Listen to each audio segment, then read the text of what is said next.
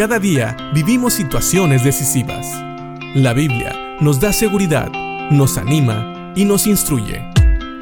Impacto Diario con el doctor Julio Varela.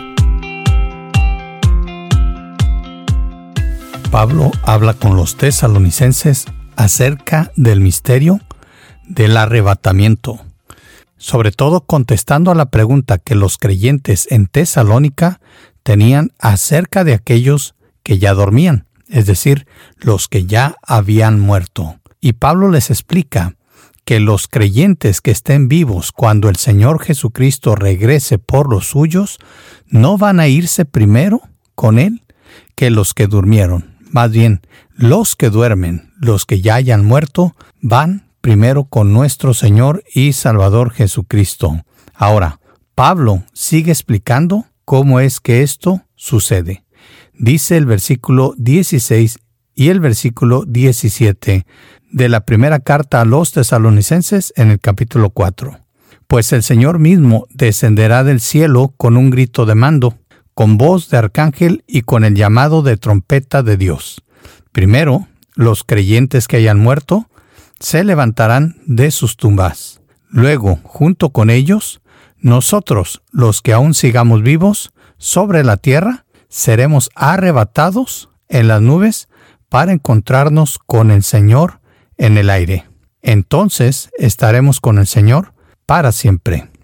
Sí, como comentábamos, tal vez esto te parezca como una historia de hadas, pero tenemos que recordar que mientras el Señor Jesucristo estuvo aquí en la tierra, Él también resucitó a otros.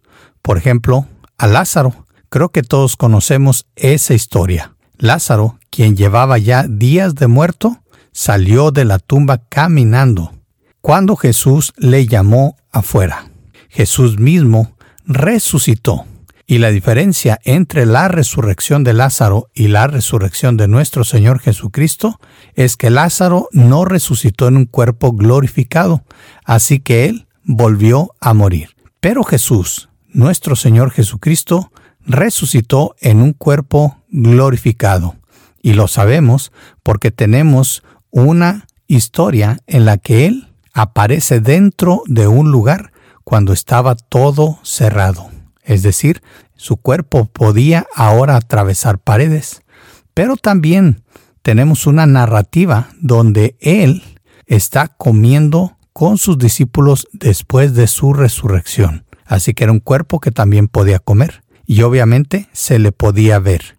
No era un fantasma, era más bien un cuerpo glorificado, un cuerpo que no está condenado a morir, que el tiempo no le afecta, que realmente no necesita comer, pero puede comer, que no está sujeto al espacio, pues puede atravesar objetos sólidos.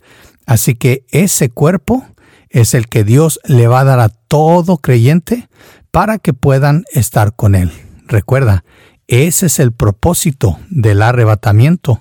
Ya dijimos que el Señor Jesucristo les dijo a sus discípulos que Él iba a preparar lugar para regresar y tomarlos con Él para que estuvieran con Él por siempre. Esa es la esperanza que tenían los tesalonicenses. De eso está hablando Pablo. Y la explicación aquí es simple. Aquellos que ya estén dormidos van a ser resucitados con un cuerpo glorificado, no como Lázaro u otros que fueron resucitados pero que volvieron a morir, sino como el cuerpo que ahora tiene también nuestro Señor Jesucristo, un cuerpo que la muerte no puede tocar nuevamente, un cuerpo que es diferente, un cuerpo glorificado, un cuerpo para pasar la eternidad con nuestro Dios. Nosotros, si es que seguimos vivos, como lo decía Pablo, seremos arrebatados en las nubes para encontrarnos con el Señor en el aire.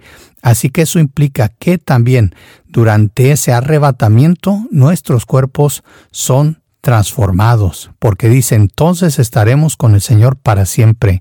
Así que existe la necesidad de que nuestros cuerpos sean transformados, si no, no podríamos pasar una eternidad con nuestro Dios. Pensemos en esto. y agradezcámosle a Dios que Él quiere que estemos con Él para siempre y por eso tiene un plan. Cuando nuestro Señor Jesucristo venga por los suyos, algunos van a resucitar y recibir un cuerpo glorificado y otros, si estamos vivos, seremos arrebatados, recibiremos un cuerpo glorificado que nos permita estar para siempre con nuestro Señor Jesucristo. Piensa en esto y que Dios te bendiga.